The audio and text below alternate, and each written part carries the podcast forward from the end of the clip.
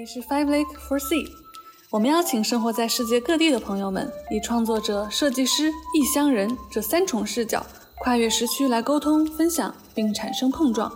话题围绕但不限于海外生活、技术和艺术，希望能带给你来自五湖四海的陪伴和故事。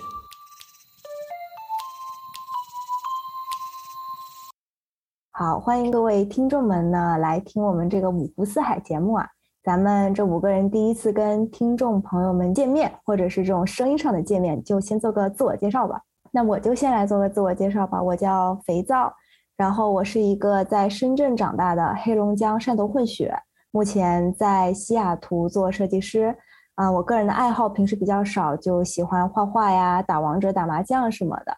但是我还有一个爱好，就是我特别喜欢人，所以呢，我就喜欢跟朋友聊天呐，交朋友啊，或者分享人性啊，分析人性啊这种。所以除了工作以外，我还就是特别喜欢把其他一部分时间花在人上面。那么加入咱们这个五湖四海呢，当然我是希望能够认识更多的人，同时呢也扩宽我的视野，然后提高一下格局。那么我们来请下一位朋友介绍一下自己吧。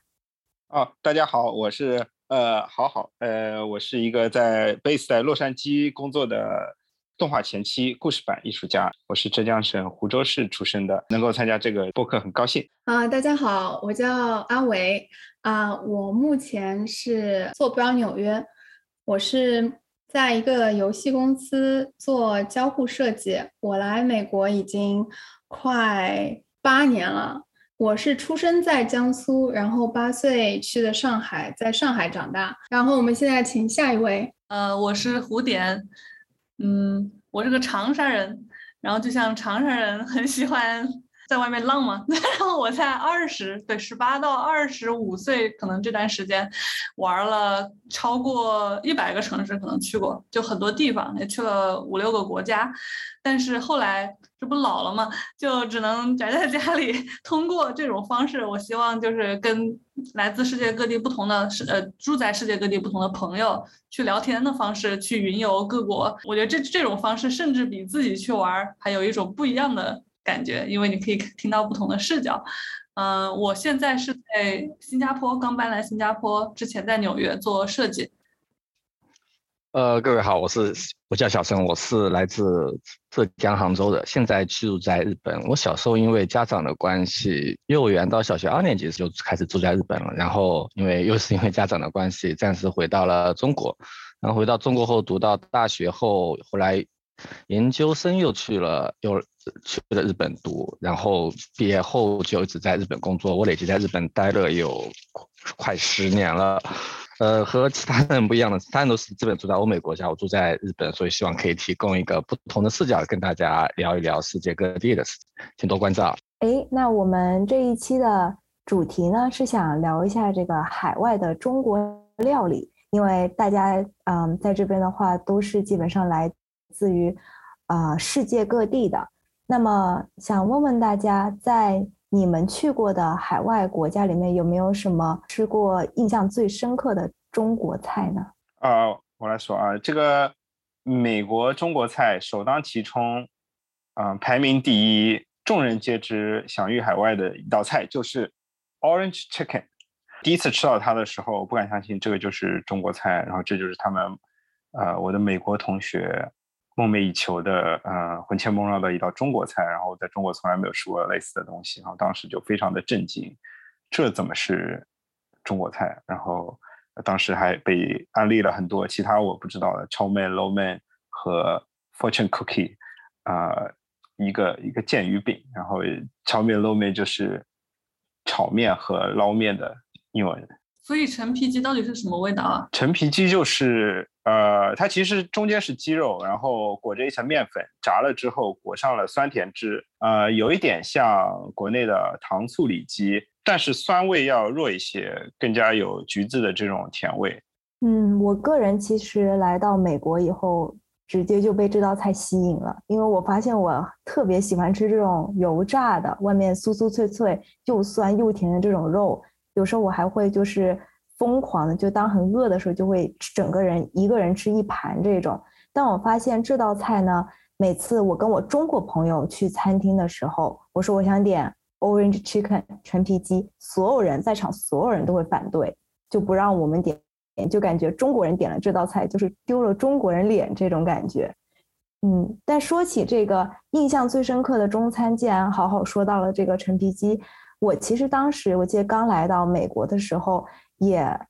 特别的惊讶于为什么美国所有的中餐厅他们都那么的不地道，但是不地道的以一种很相似的那种不地道的方法，就是你说他们的味道吧，说地道肯定不地道，但他们的所有味道又那么像。所以我记得我当时就还查了一下，我就上 Google，我就查为什么美国的中国餐厅尝起来都是一样的。后来呢，我就看说，哎，这段历史还挺有意思的，好像就是一开始来美国的那群人，就是呃中国广东那群人，因为他们沿海嘛，然后就过来美国这边淘金啊什么的。后来呢，因为越来越多广东人来到了美国，他们就很多中国人就开启了这种当地的中国餐厅。当时第一批那种中国餐厅，他们其实味道还是非常的正宗的，就像我们在什么广东地区吃到那些中国餐厅味道一个样子。直到后来淘金热以后呢，嗯，中国人我就是白人就开始对中国人有一些歧视，因为就感觉中国人把他们的工作都抢了呀之类的，这种仇恨的感觉就会被移嫁到很多中国餐厅上。当时中中国餐厅就有被抢啊、被砸呀那种情况就会出现，很多呢也都被迫的去啊关掉了。所以后来呢，那些中国餐厅他们为了在当下活下来，才会选择说把那些味道调整调整的更加西式一点，以去以以此来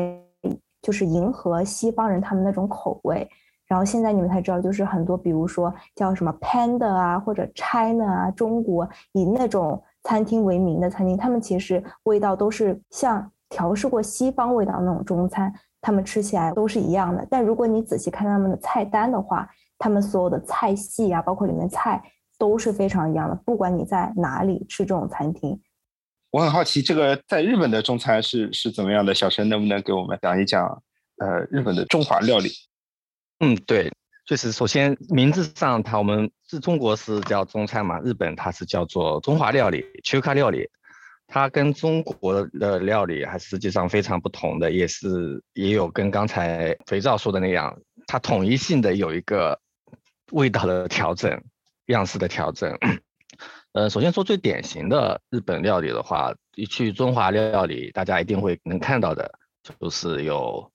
日式的那种炒饭。还有中国的拉面，呃，不是中国拉面啊，中华料理经常出现这种拉拉面，还会有煎饺，还会有馒头，哦，馒头是便利店也是到处都有的，可以算是最普及的中华料理了，在日本。哎，小神，那你刚刚说的什么拉面呐、饺子呀，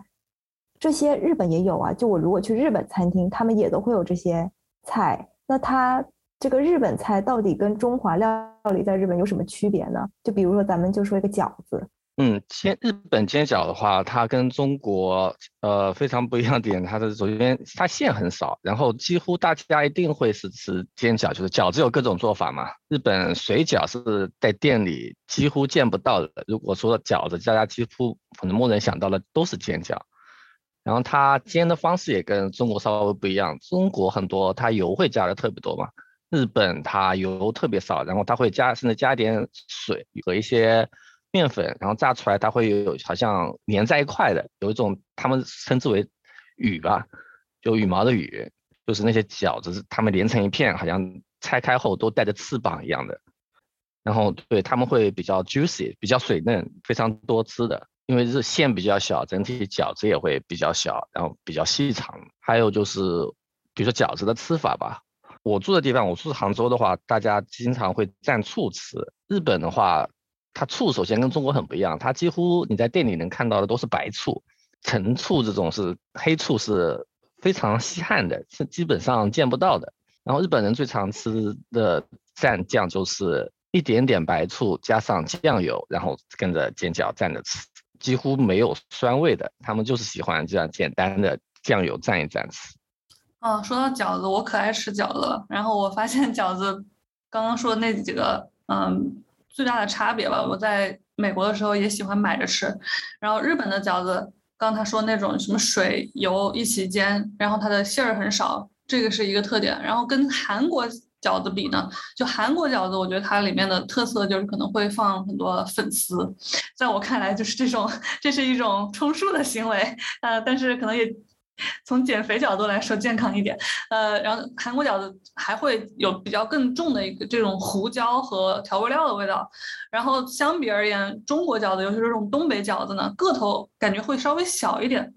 然后它的皮特别好吃，就我觉得中国饺子最大的特点就是皮那个皮很有嚼劲儿，很厚。因为相比之下，跟这个呃日本的饺子和韩国饺子比，它的最大特点就是它的这个皮本身就很好吃啊。然后里面的肉呢，也可能。像我们就喜欢这种传统的，就喜欢简单的猪肉、猪肉馅儿、猪肉芹菜、猪肉香菇这种。如果你想吃健康一点的，吃呃味道比较纯正的，那就吃东北的，吃美中国口味儿。然后如果想追求那个味道，可能就尝尝呃日本的、韩国的煎饺。对，而且日本和韩国的呃饺子，它会有比较多牛肉馅啊、鸡肉馅。猪猪中国的饺子。我感觉印象上，小时候吃的是以都是以猪肉馅为主，猪肉白菜、猪肉香菇啊，对对。哎，那大家一般在海外都是怎么吃饺子呀？是吃那种餐厅里现包包的，还是吃速冻饺子？因为我感觉速冻的味道就是跟手包出来，它就差距很大呀。我到现在都没有吃到一个特别好吃的速冻饺子，能够还原手工饺子那种美味。在美国这边的话。因为你是东北人嘛，我觉得好像是自己是南方人，感觉不大出来。因为在南方包饺子的话，它那个皮它不是自己手擀出来的，就基基本上，所以对于我来说不会有差别。然后我说到饺子，其实我吃到过最奇怪的一个饺子，我不知道你们有没有吃过，嗯，就是 Russian dumpling。就是他们有很多很神奇的咖喱牛肉馅，然后并且他们上面是浇 cheese 和 cream 蘸着吃的。我当时吃了之后就震惊了，还但还是中国的饺子好。我吃过，我去圣彼得堡的时候，然后他们。我在那边吃的第一顿就是招待我吃的那个俄罗斯饺子，然后他居然浇的是番茄酱，我当时直接就是嗯难以接受，这个感觉比让我吃牙膏还痛苦。然后 弄点 cheese，弄点番茄啊，但是还是吃下去了，就觉得很有意思，它是一种不一样的，就是你别把它当饺子吃就行了。这样听起来很像是水煮皮的汉堡。如果你说就是芝士和番茄，然后再两块面皮的话，对，当然怪肯定怪不过呃意大利的 ravioli，是不是？意大利饺子里面可以包土豆，然后配 cheese，那就更加黑暗料理。对，当然了，你今天聊的是中中华美食哈，但还挺有意思，就感觉好像各个地方各个国家一样的食材，他们能做出很不一样的味。而且都是就是跟这个国家很有很有这种国家特色的那种味道。说到那个饺子，其实再再补一下，就如果你有机会去到 Austin 的话，Austin 有一家挺正宗的东北人开的，叫 Julie's Noodle，然后他们家就是自己现场给你包的饺子，给你拉的面，我还挺喜欢吃那家的。呃，除此之外，Austin 还有一家外国人很喜欢的，叫乌超，然后这家店它。很 fancy，就是它的装修什么都很漂亮，很高大上的那种，就服务生都是那种金发碧眼美女。然后他一进去，里面就有一块很大的墙，那块墙就是用麻将拼成的。然后我到这，哎，有点正宗啊，居然还懂这个麻将。然后我就上去尝了一下他们这最有名的那个担担面，然后一吃还真挺好吃的，虽然根本就不是我们。在中国吃的那种担担面，它因为它一点都不辣，然后它也当然也放了什么芽菜啊这种比较呃，就一定需要有才有的元素，但是跟中国吃的确实吃起来味道很不一样。它的最著名的这个招牌菜里头还有大家都很熟悉的中餐宫保鸡丁、四川虾、四川鸡。湖南鸡、湖南 虾之类的这种，我发现我出去说，别人问我哪来的，我说湖南的。他说哪什么湖什么湖南？我说就湖南鸡那个湖南。然后还有放了芽菜的干煸四季豆啦，以及他们自己研发的所谓核桃虾。这种是他们的招牌。总的来说，就跟你们吃到的像 Panda Express 和其他的中餐馆一样，它的整体味道都是比较偏甜，油和盐还有酱油都会放的比较多。嗯，但相对来说，这家乌秋跟一般的中餐比，它又稍微好吃一点。嗯，吴点刚刚说到带跟那个外国同事们一起去吃中餐，那大家有没有什么这种带外国朋友或者同事去吃中餐这类一些有比较有趣的经历呢？那我继续说 Austin。就是 Austin 现在已经没了。有之前有一段时间开了一家小肥羊，哇，你可不知道那个盛世空前啊，排队都得预约到一个一个周之后了。然后我当时就很开心的说预约到了，说我要带我的同事去感受一下咱们中国的火锅。然后结果我。一上同事的车，我就后有点后悔了，因为有两个三五个同事，有三个是素食主义者。我说这吃小肥羊吃啥呀？然后我们去了之后就点了很多的素菜，然后我就发现美国人他们中午吃的也很少嘛，很多人就是一个 sandwich，一一一点点那个 cracker 什么的就就过去了，所以他们中午他们也。不要求说吃太多，就是他们对这个火锅来说更像一个 team bonding，就是一个游戏、一个 activity 的这种形式去玩的。然后首先我们去到那边之后，他们点了一些自己没有见过的食材。然后我就记得最后我们吃那个粉皮，他们我们就在玩游戏了，就是大家就在玩说谁能先用筷子把这个粉皮夹到碗里，谁就赢了。然后就。感觉没有在享受吃火锅这个吃本身，而是在享受这个 experience 这个经历啊！而且我们的同事说那个酸梅汤，老北京酸梅汤喝起来，他说你怎么你怎么给我喝 barbecue sauce？他觉得那个味道跟 barbecue sauce 一模一样。然后我想，哎，我后来带着这个想法去喝一口，还真有点那种味道。说到吃火锅，就我觉得大家都可能有这种经历，因为第一个想到的带外国同事去吃的就是。火锅，然后补充胡点说了一点，然后我有一个特别有意思，我同事的一个反应，就是他吃那个火锅，他由于又烫又辣，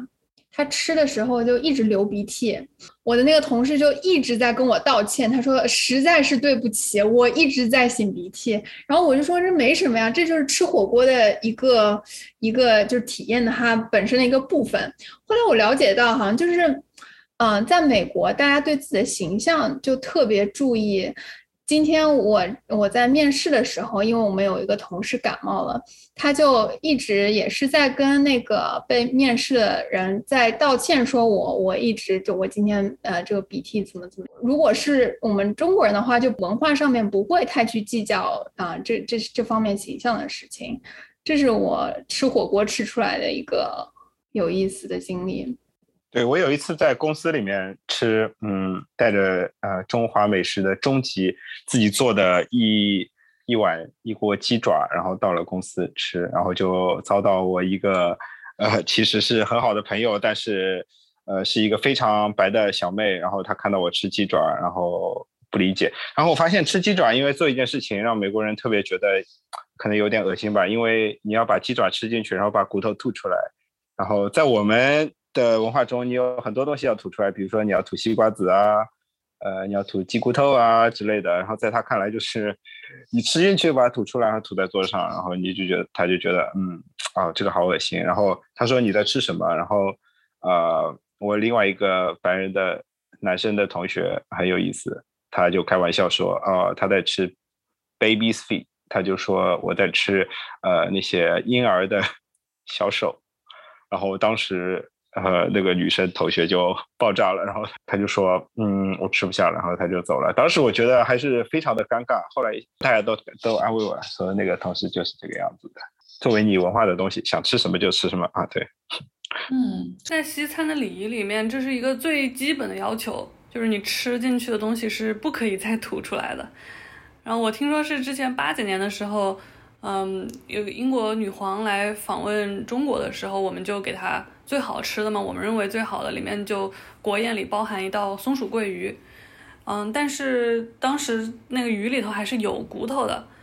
结果这个女皇她吃了吃了，她就哦，你居然有骨头，她就只好打掉了牙，只好吞下去。她就为了遵守这个礼仪，然后把鱼刺儿嚼碎嚼碎，就硬生生的吞下去了。就她不吃这个，我觉得不吐出来，这个也是很有有理由的。然后他们也。不能接受，可能比如说像吃虾什么，他们也会都会就弄好剥开，然后而不像我们有时候就先吃，然后再把壳吐出来这种行为。啊，没事，每个国家有自己的文化。哦，下次这样的话，中美的有争斗哈，美国总统来访华就给他送松鼠桂鱼，好吗？哎，那我想问一个关于骨头的，那很欧美的很多菜，它就是会尽量的把这种骨头都处理掉做上来吗？美国是一个物产非常丰富的国家，它会把肉都做大块的，比如说像吃牛骨啊，呃。就是不需要拿嘴巴去区分这种细节的肉，鸡就会简单的分成鸡胸肉，然后鸡腿肉和鸡翅。呃，鸡翅你不需要把整个鸡翅吞进去，然后鸡翅大家吃鸡翅的时候也会有一点约定俗成的，你可以用手啊，然后拿嘴去撕啊之类的，也是看场合吧。嗯，这个骨头的话题，其实日本在住在日本，我也是感觉到一些文化差异。在日本买菜，它有一个特点，就是有骨头的肉你是很难买到的。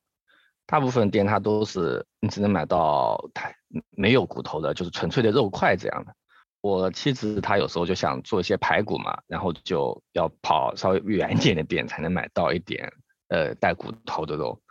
然后她又是特别喜欢吃带骨头肉，她觉得有连靠近骨头的那部分的肉是非常好吃的。然后就这点比较苦恼。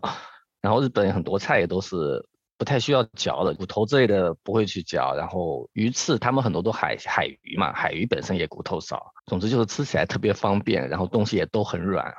嗯，这里稍微扯开一点，就是说有一种说法，就是日本人牙齿整体情况不太好的原因，就是因为他们东西都太软了，然后很多东西都吃起来不需要力气，就牙牙牙龈还是下颚这些得不到锻炼，就牙齿很容易歪。以中国人的视角看，美国人吃鱼也是一件非常浪费的事情，他们抓上鱼来，咔咔两刀。就撇下两块大白肉，然后剩下的人鱼就全扔了。对我们这种，比如说像吃鱼啊、鱼头啊、爱吃鱼头，然后吃鱼泡啊这样的人，就感觉嗯，简直是暴殄天物，好吗？是的一个是他们可能也不在乎。其实你知道吗？我自己亲自尝试过用纯肉去做呃蒸的吃，然后就就是和用带骨头的蒸出来之后你吃完全不一样。就是带骨头的真的就是会好吃，我觉得是因为它的骨头里面有一些鲜味物质。然后他们就一个是他，我觉得他们不太会 享受这个美食本身。另外就是这也说到，就是那甲中餐以快餐为主，它要求一个快，所以如果你都还要吐骨头，你要小心翼翼的，那当然就不行了。比如说你去回忆一下我们看的那些美剧，不管是 Friends 还是这个生活大爆炸，他们拿着那个小盒子，白色盒子，弄了点儿嗯中餐，然后吃，一边都在吃，一边在看电视或者聊天。那这种情况你去想，他不可能说是认认真真在那吃还挑刺儿的。它只能是纯肉，对，不不是说呃，我觉得呃，中国民族主义多好啊，我觉得呃，中国确实是一个美食大国，相比相比之下，呃，美国作为一个平均的美国人吃饭是非常粗糙的，就感觉吃饱喝足加油加糖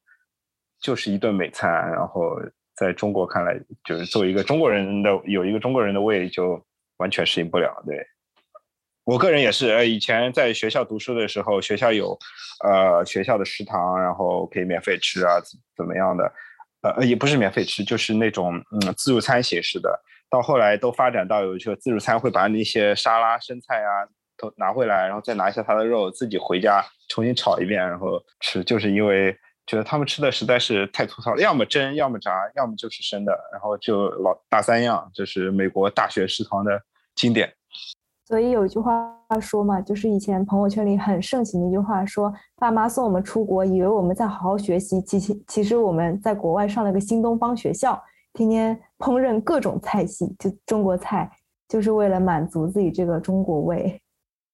确实哈，到了美国念书，然后遇到了来自天南海北的中国朋友，然后学习了东北菜，学习了南方菜，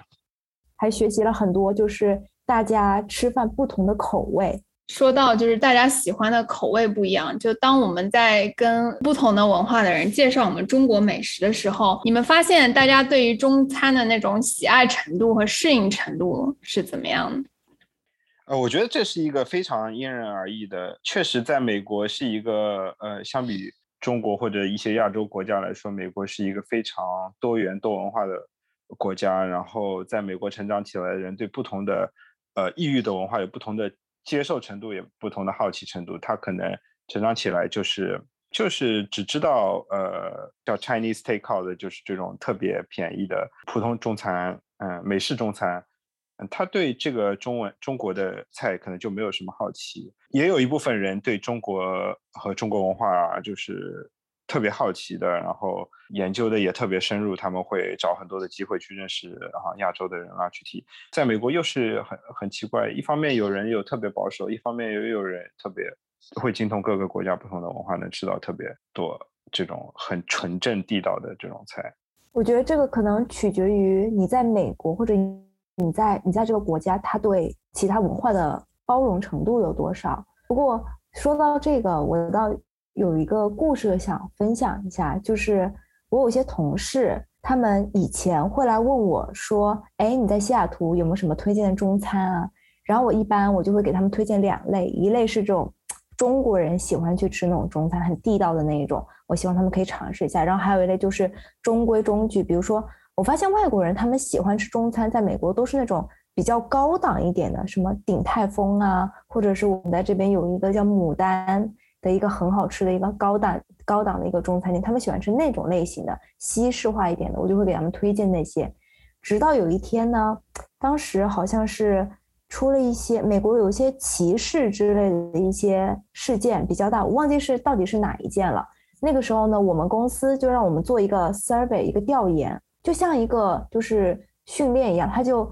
问你说哪一种行为属于歧视，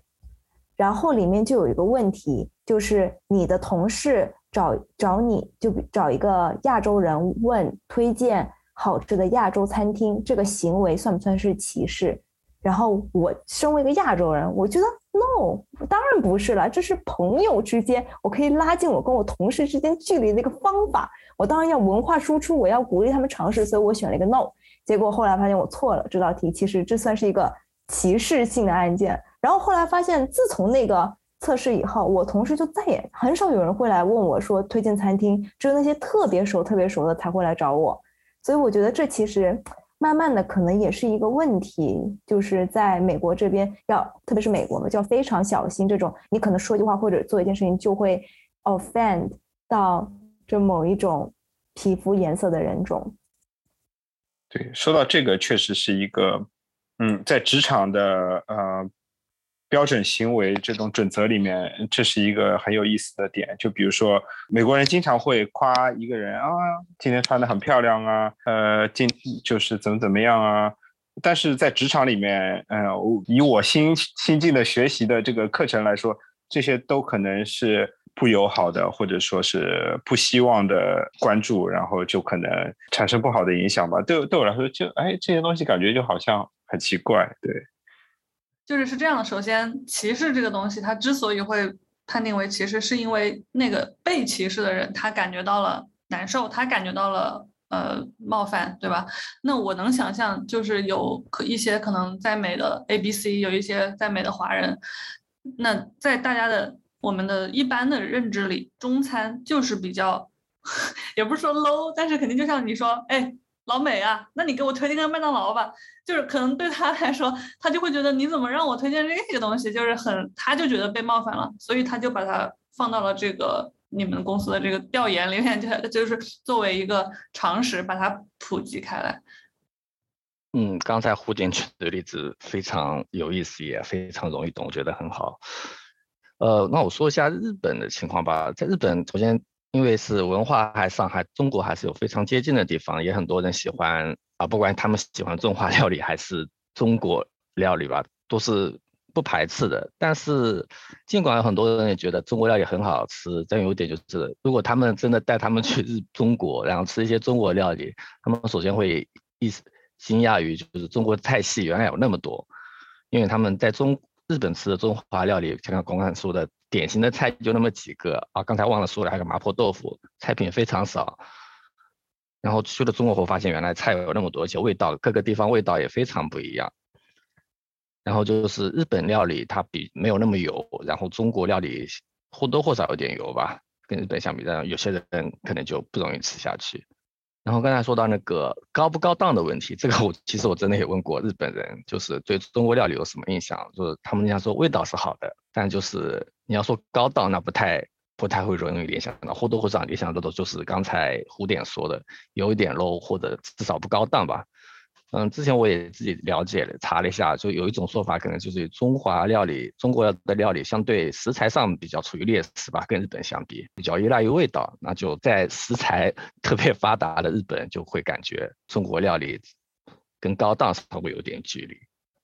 嗯，说到这个高档，我想起两个例子，一个就是说，除了刚刚那个 Panda Express 之外，和它几乎是姐妹的这种大型的另外一个。呃，在美国的中餐连锁是叫 P.F. Chang's，那这家餐厅他就抓住了你刚刚说这个点，因为我之前去过一次，是什么机遇呢？是一对中国夫妇结婚，然后请了有外国人有中国人。一起去吃一个喜宴的这种感觉，在那家店，那你想想，它应该是比较好的哈。它首先一进去就很大一个，像那种环球影城里面玩的那种一样，巨大的一个奢华的一个门面，然后门口还弄了点假兵马俑，有马呀，有人啊啥的。然后进去之后，里面的灯光啊，然后那种装潢都是挺好的。然后我其他的就吃起来也还不错。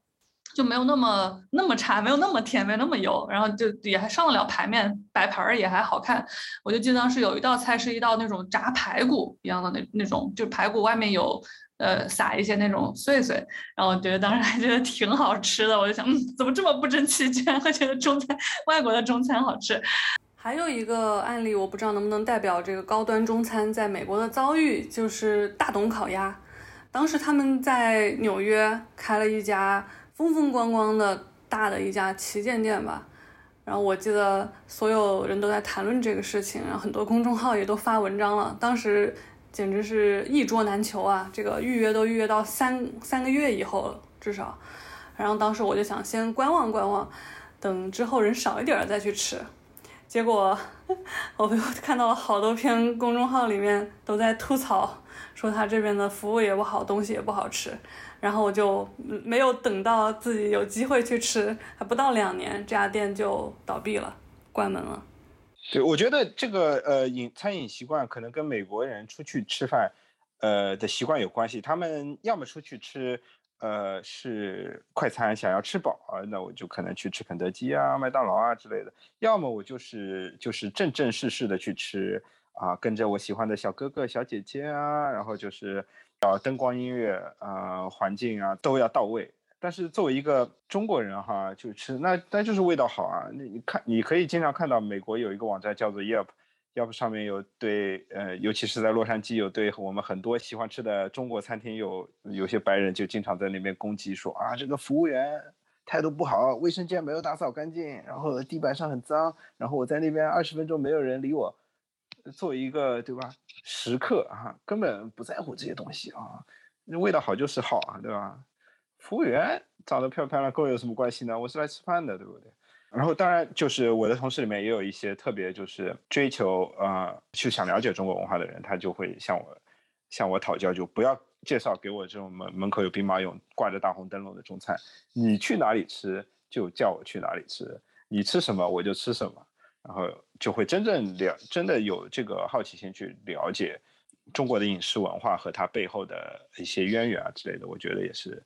非常有意思的一件事情。我有有的时候也是非常尊敬他们，因为嗯，跨文化的东西，你从小不是吃这个东西，你从小吃汉堡土豆长大的人啊，突然吃到口水鸡啊、麻辣烫啊这些东西，呃，确实有不适应的东西，对。但是能够有一个很开放的心态去了解一个文化，我觉得。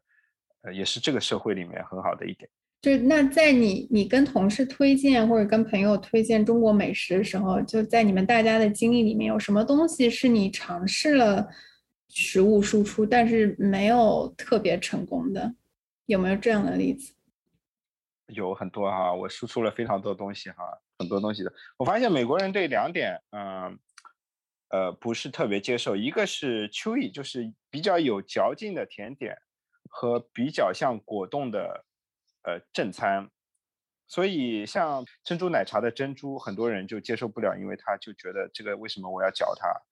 嗯，我不应该嚼它，这是甜点。还有一个就是，比如说像皮质类的，像猪脚啊、鸡爪呀这些东西烧的，呃，或者说可能更接近一点红烧肉、东坡肉的东西，呃，美国人都会觉得这个呃软软黏黏。带一些像果冻一样的这种口感，他们就不喜欢。他们更喜欢一点就是比较沙沙软软的这种感觉。嗯，我接着好好说一下，就是我也发现外国人不喜欢混搭，就是他会觉得甜品就是甜品，甜品就是咸呃甜，然后正餐就是比如说咸呐或者什么其他的味道。所以有一次我就我们是公司有一个聚餐野餐，然后我当时带了甜品，我就带了我的肉松小贝去。我当时肉松小贝还贼贵，六个大概要十五十八刀这个样子。我想说下了血本，我让他们尝一下我们中国的比较好吃的东西，然后带过去就摆在那里，没有人动，因为它是肉松嘛，肉松小贝是肉松。松，然后两片面包，然后里面夹了一些麻麻薯，黏黏的。你看，这就汲取集齐了所有外国人不喜欢吃的东西，就在那一个里面。后来我好不容易说服了我一个朋友，说你去尝一下。后来他尝了一下，他的形容就是，他就有点奇怪，因为他觉得甜品应该是甜的，但是肉松又是咸的。然后他这两个口感加在一起，然后还有黏黏的，然后还有肉松蓬松的，他差点就分裂了，整个人当场。后来。因为他的那种表，那种可能，呃，那种表达，导致我还有很多同事没有尝试。但最后的话，基本上我问了八个同事，就八个桶八块嘛，我自己都没有舍得尝，舍得吃，你知道吗？八八个，呃，只有只有两个同事觉得还可以，而且这两个基本上都是，呃，A B C，就是那种在美国长大的华人，没没有什么白人，纯种白人是觉得这个东西是 OK 的，就他们都不是很能接受。你知道你的问题是什么吗？你美国人真是对吧？双标。你像玛玛格丽的玛格丽特酒啊，上面撒一层盐，他们喝的也是咔咔的。你就说你那个是酒心的，里面有酒精，然后大家就哇咔咔咔吃。有道理，有道理。带下次带一个酒心酒心肉松小贝，然后估计他们就吃的老开心。你不要说那是肉松，对你下次试试。那你别跟他们讲，你说那是糖。那个肉松是你说那是一种特制的糖，鲜味糖。你说你说这是日本的最新式的甜点，看看他们会什么反应？哎，可以做一个实验哈。你说这是日本产的，还是韩国产的，还是中国产的？看看他们对这三个亚洲国家会不会有不同的反应？呃，那我说我观察，从我的经验里面，就我像。美国人强势输出中中餐，就每次他们问我要吃什么，我一定会说要吃中餐，然后一定要说一个他们可能不大会吃的中餐。我例行想要推广的就是豆腐，就是美国人他为什么吃肉那么大块呢？就是在他们的那个文化里面，他们从小就是说你得吃肉，你要喝牛奶，因为蛋白质都是在。这些肉类和啊，嗯，这肉类里面，然后我就在想，并没有呀，就是我们，我们就是把农业就是做到了极致。我说豆腐，我们吃豆制品吃的很疯狂，各种类型的豆，毛豆、豆皮，啊，豆腐，但是我至此没有成功过。我就觉得观察总结下来，他们对于这个呃一个食物的质感会比较敏感。就比起味道啊，还有其他的这些属性，就它如果豆腐它不是那个质感，应该是他们比较陌生的。就像刚刚好好说的，就是像那种果冻的或者那种神奇的质感，他们会比较难以接受，并且它没有味道，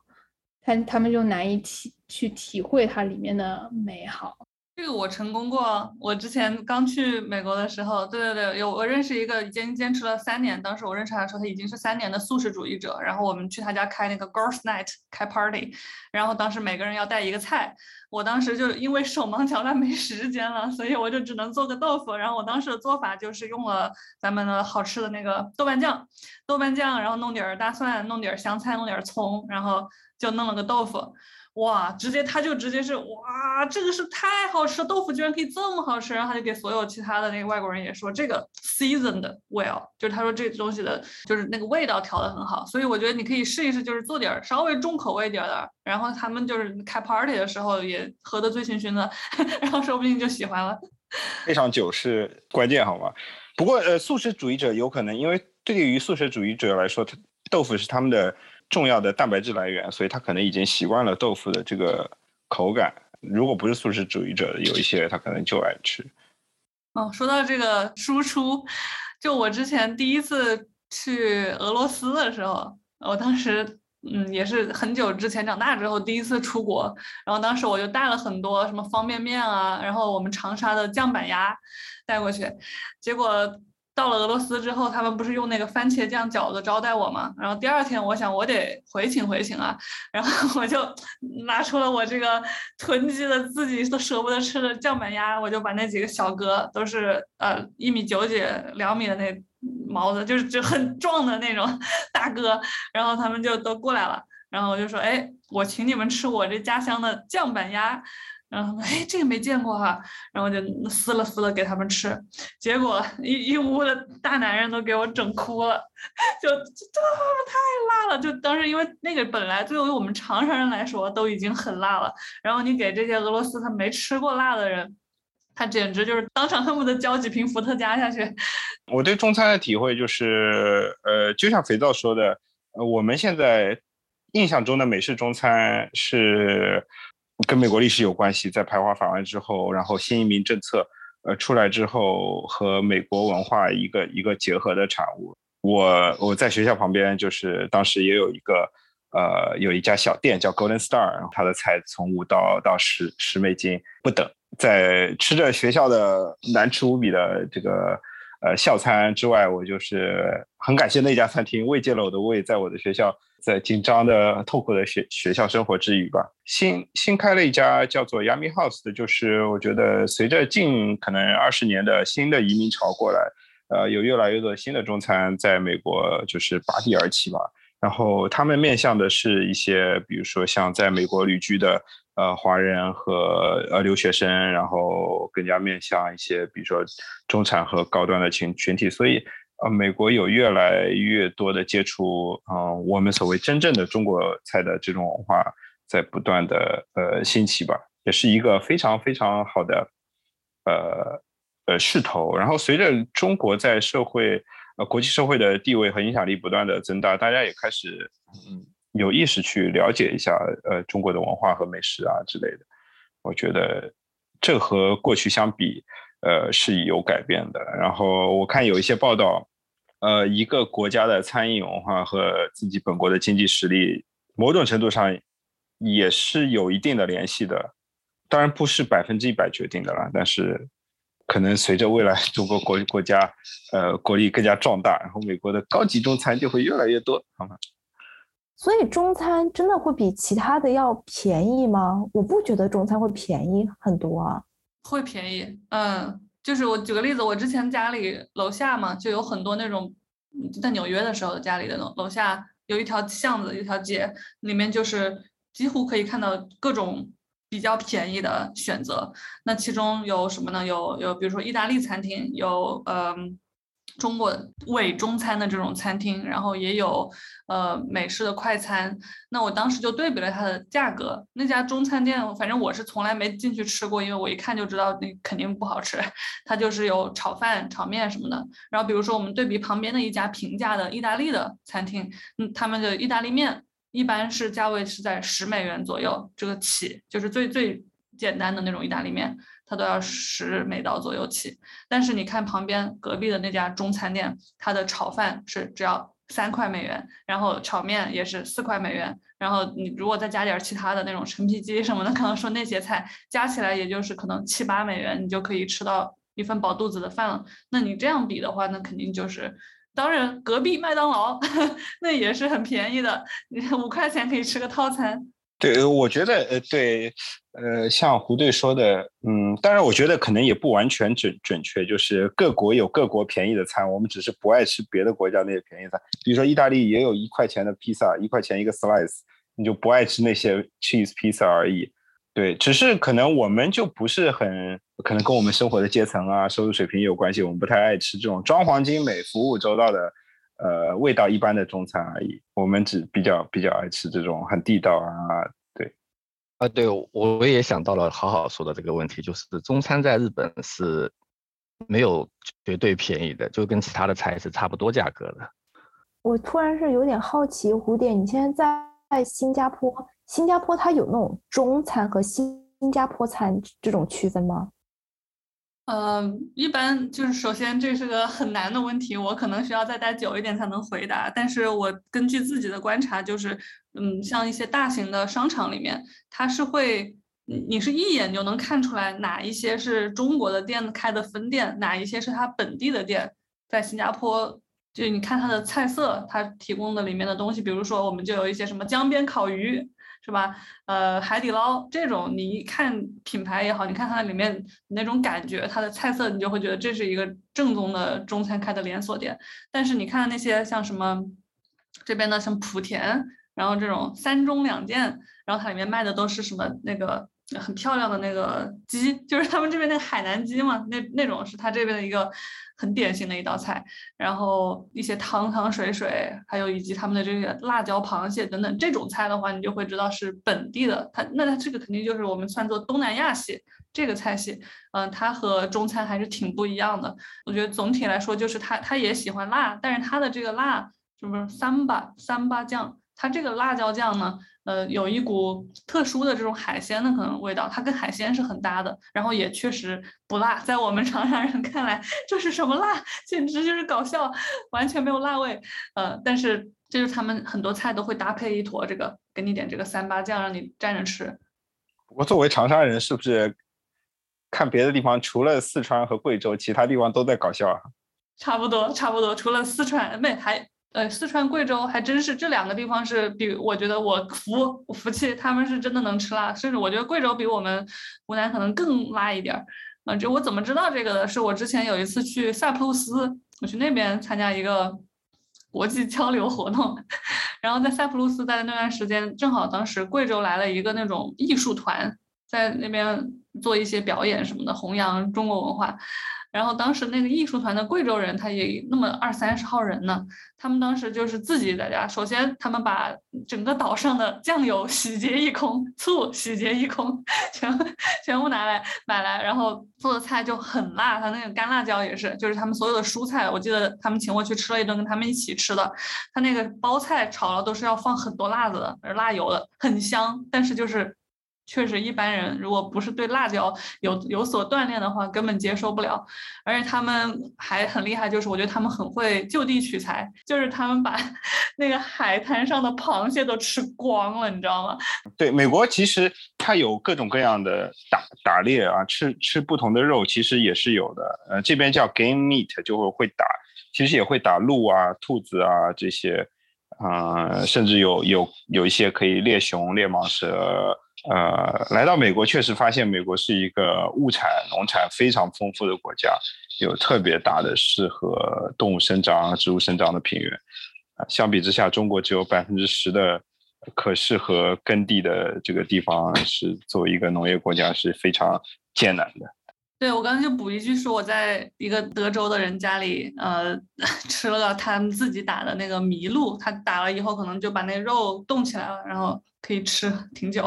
还挺好吃的，就跟牛肉吃起来有点像。嗯，日本也是，就是可以耕作的啊，耕作的地方比例来说可能不小，但是日本它因为它是个岛，然后又山特别多，然后它就是不像美国可以批量生产搞搞很便宜嘛，所以日本的农业它非常的保护主义，然后再加上因为没法批量生产，没法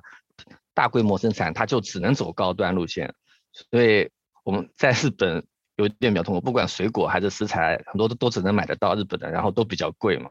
网上经常说，就是日本一个西瓜一片可能几百日元，一个西瓜可能一个就整个西瓜嘛，就会是好几千日元了。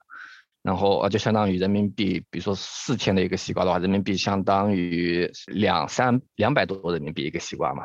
然后很多日本人去中国就就是看到中国人抱了整个西瓜，然后用勺子挖着吃，就会非常震惊。然后一看西瓜原来那么便宜啊，那我也抱着吃。那今天大家讲了很多，哎，在各个不同地方的